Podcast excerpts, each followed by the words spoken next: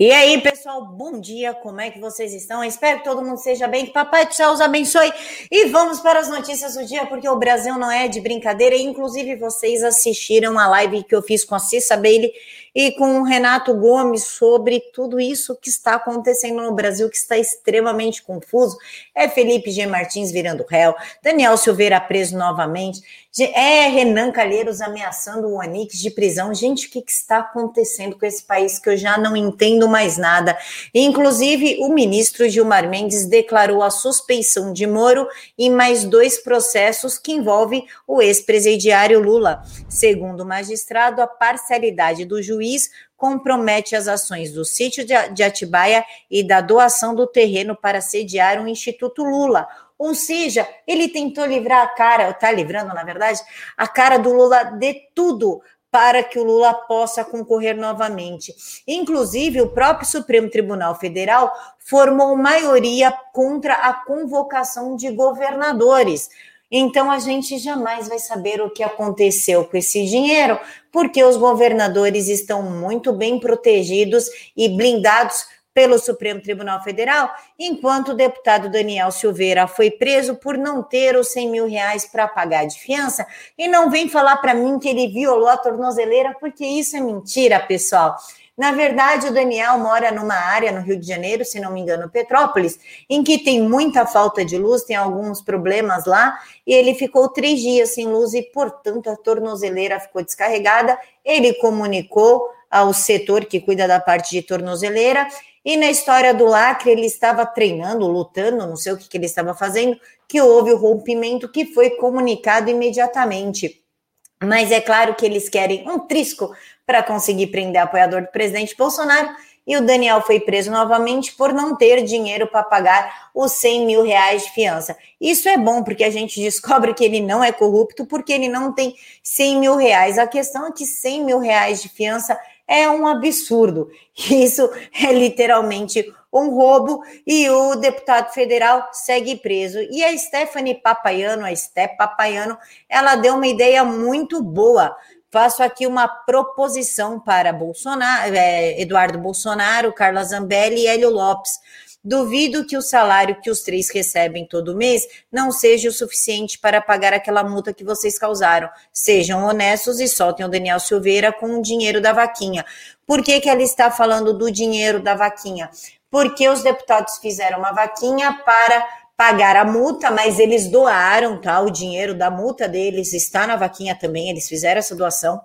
E o restante seria para doação.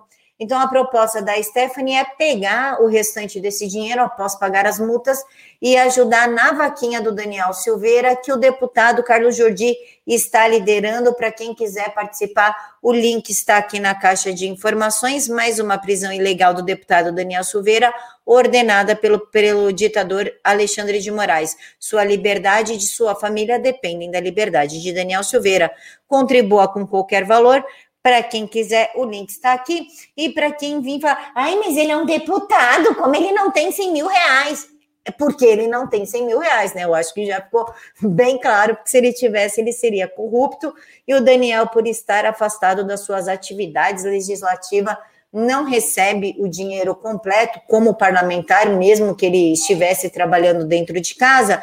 O salário dele parece que caiu em 50% e agora com afastamento é zero salário. E vamos falar aqui sobre Felipe G. Martins, ele que virou réu por uma decisão muito bizarra que a Bárbara do Te Atualizei explicou para gente. O juiz que acatou a denúncia contra o Felipe Martins é o mesmo que livrou a cara de um acusado de tráfico internacional de drogas, porque o cara sofria de dificuldades financeiras. Parece roteiro de filme, mas é real tudo ainda é, é, muito inacreditável. Hashtag eu apoio Felipe Martins. Sim, tudo é muito inacreditável, porque nós temos um Supremo Tribunal Federal que blinda governadores corruptos, que solta traficante, que deu aí anistia, que soltou centenas de presos por conta do flango frito. Inclusive, alguns presos estão cometendo crimes como se não houvesse amanhã, mas temos um deputado federal preso, um jornalista preso, ativistas presos.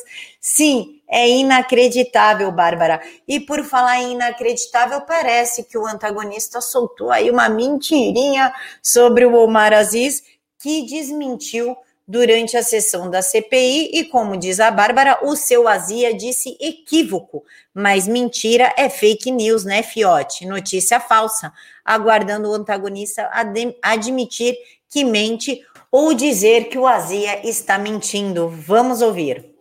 Da forma, da forma que eu sei me expressar. E eu não daria isso, eu espero que o próprio jornalista que se equivocou, que ouviu dizer que possa reparar isso para o bem da nossa comunicação. Né? E tenho certeza que a atuação do antagonista, que tem sido uma atuação séria, equívocos qualquer pessoa possa pode cometer. Eu espero que eu, quando cometo equívocos, eu peço desculpas e reparo o equívoco que eu fiz. Olha só, seu Omar Aziz, não é que eles cometeram um equívoco e ouviram dizer. Eles disseram que o senhor disse mesmo. Agora pegamos o governo, a máscara caiu, diz Omar Aziz, após denúncias de Luiz Miranda. Senhor Omar Aziz, isso não é equívoco. Isso é mentira, sejamos sinceros. Inclusive, já que a gente está falando em coisa que não presta, em coisa ruim, em bandido, enfim, vamos falar de pessoas que ajudaram a fuga do serial killer Lázaro Barbosa. Dois são presos por facilitar a fuga de Lázaro Barbosa. Na madrugada da quinta-feira, dia 24, o secretário de Segurança Pública, Rudinei Miranda, diz que duas pessoas foram presas durante as buscas a Lázaro Barbosa. Miranda contou que fugitivo foi visto. Temos o um indicativo forte de onde ele está. Os detidos são suspeitos de ajudá-lo na fuga. A equipe ainda encontrou um esconderijo onde o criminoso pode ter se abrigado. Lázaro é investigado por uma chacina em Ceilândia, no Distrito Federal, e, pelos, e pelo menos outros sete crimes.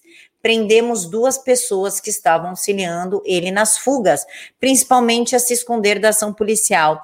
Eles estão sendo autuados agora por porte legal de arma de fogo por facilitação de fuga. Nós fechamos o perímetro. A probabilidade dele ter saído é muito pequena disse o chefe da pasta, que completou. Uma das pessoas presas tentou tirá-lo do perímetro, disse o secretário de Segurança. O que leva uma pessoa a ajudar um serial killer perigoso, psicopata, como em laudo psiquiátrico, quando ele estava preso em 2013, violento, instável, a fugir. Essa pessoa tem que responder por coautoria dos crimes, inclusive. E por falar em coisas surreais, e sem noção, o ex-presidente Donald Trump não pode usar o Twitter, mas um propagandista da ditadura da Coreia do Norte pode. Alejandro Cao de Benos, um espanhol fanático pela ditadura do país asiático, segue firme com seus 70.400 seguidores. Essa é a democracia do Twitter.